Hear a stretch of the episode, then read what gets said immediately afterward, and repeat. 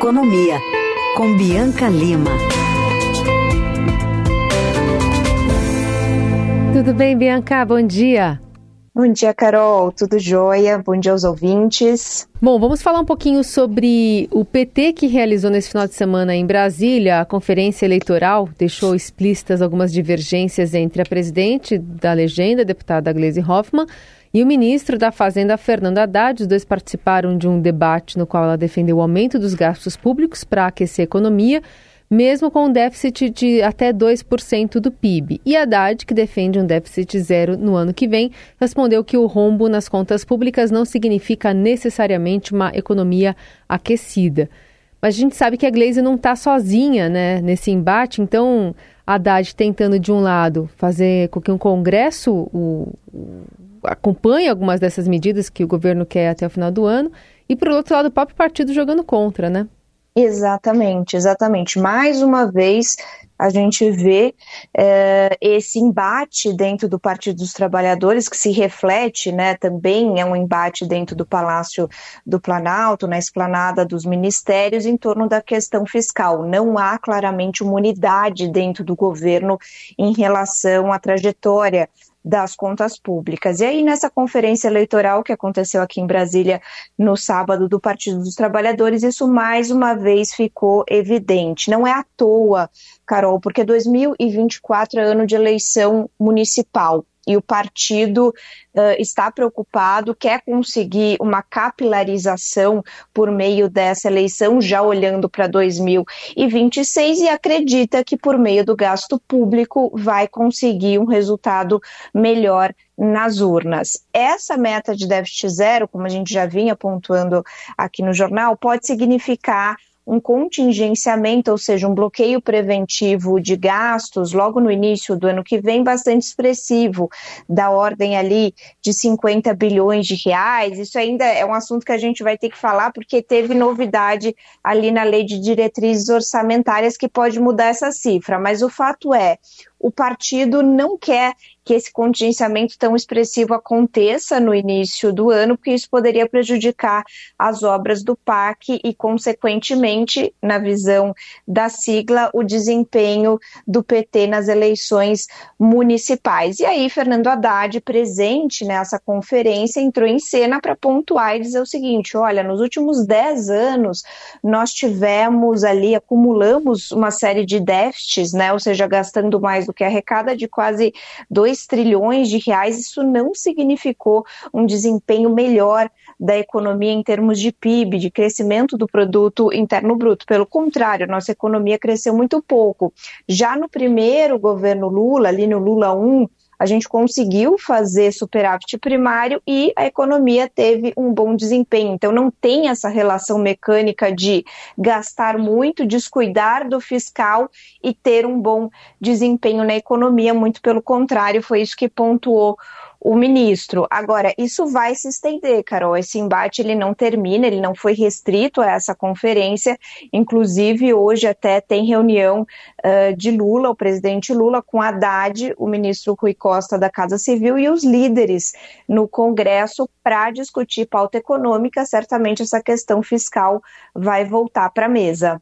Bom, oi Bianca. Então quer dizer que por causa desse assunto, inclusive, o ministro Haddad cancelou participação num evento aqui em São Paulo, porque está de olho exatamente nessa pauta toda que depende da Câmara dos Deputados. Bom dia, Heisen. Isso mesmo.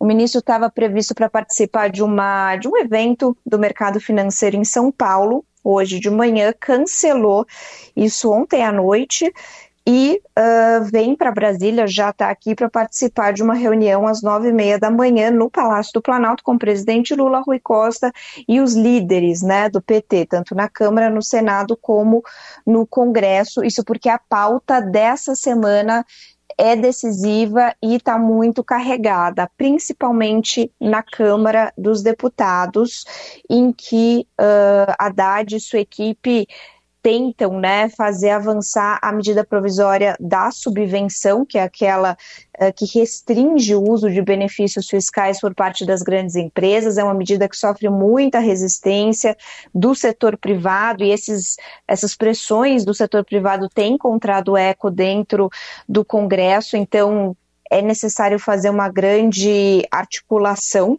lá dentro. É, inclusive, o relator é, se comprometeu aí a entregar o seu parecer nesta terça-feira. Vamos ver se isso de fato acontece. É o deputado Luiz Fernando Faria, do PSD de Minas Gerais. Ele, inclusive, também vem conversando com as empresas, eles ele nos contou na semana passada que vem tentando até fazer um. Ele já fez uma série de ajustes pró-empresas para tentar é, conseguir o apoio do setor privado e vem negociando mais uma alteração, mas essa sofre muita resistência dentro da Fazenda, porque significaria é, uma redução na economia, né, no aumento de arrecadação da Fazenda no ano que vem, de cerca de 10 bilhões de reais. Então, a equipe de Haddad não quer nem ouvir falar, mas esse puxa-estica ainda está sendo negociado. Além disso, tem reforma tributária. A gente precisa lembrar que a reforma passou na Câmara, passou no Senado, mas como teve alteração no Senado, voltou para a Câmara. E agora o deputado Agnaldo Ribeiro, que é o relator, está tentando costurar um consenso em torno de um novo relatório, vai se reunir com as lideranças da Câmara nesta segunda-feira e já adiantou em entrevista ao Estadão alguns temas que vão ser ali alvo de muita negociação. Por exemplo, os benefícios fiscais às montadoras que estão instaladas no Nordeste e no Centro-Oeste. No Senado, isso foi mantido, né? Isso voltou a integrar o texto e de forma ampliada, o que trouxe muito descontentamento para os governadores do Sul e Sudeste. Os benefícios para a Zona Franca de Manaus, que também tiveram alteração no Senado, são outro ponto de muita crítica dos governadores do Sul e Sudeste. Então, vai ter um embate ainda importante na Câmara. Agora, o que, que o deputado deputado Agnaldo Ribeiro pontua que não dá para fazer grandes alterações de mérito, porque senão ficaria aquele ping-pong, né? O texto vai para a Câmara e volta para o Senado, aí tem mudança, volta para a Câmara, volta para o Senado. Então, eh, ele quer tentar costurar um texto de consenso, algo que ele só suprima alguns pontos e consiga uh, o Congresso consiga promulgar essa PEC da reforma tributária ainda nesse ano, para que ela possa começar a valer, né, os seus prazos de transição começarem a valer no ano que vem. E no Senado Federal tem, por exemplo, a votação da proposta que muda, que regulamenta as apostas esportivas, que é algo que ainda não foi solucionado e também é importante do ponto de vista arrecadatório. Agora, só queria trazer uma informação aqui para vocês, Raça e Carol, porque a gente falou sobre esse assunto na sexta e eu quero só fazer uma emenda. A gente falou de lei de diretrizes orçamentárias na sexta-feira. E a informação que a gente tinha até então, logo cedinho na sexta, era de que o relator, deputado Danilo Forte, não ia acatar um pedido do governo para permitir um contingenciamento menor no ano que vem. De fato, ele não acatou a emenda do senador Randolfo Rodrigues, que é o líder do governo no Congresso, mas tem uma pegadinha ali no texto, ele fez a redação de uma maneira que deu basicamente o mesmo resultado do que a emenda do senador Randolph. Então, pelo texto do relator da LDO, no ano que vem o governo poderia uh, fazer um contingenciamento menor como deseja a ala política do PT de olho nessas eleições municipais de 2024. É um assunto ainda que não está encerrado, muito provavelmente o governo ainda vai ter que buscar um aval do TCU, Tribunal de Contas da União, para chancelar isso, mas relator da LDO, então ali uh, na última hora, sem alarde, fazendo um aceno ao governo. É muita manobrinha, né? Coisa fina assim que a gente precisa desse olhar atento aí para Brasília para entender depois as minúcias e traduzir aqui para os nossos ouvintes. Essa é a Bianca Lima, conosco nesse comecinho de semana. Bianca, obrigada pela participação. Boa, bom trabalho para você aí. Obrigada, Carol Heisen. Bom dia, boa semana aos ouvintes.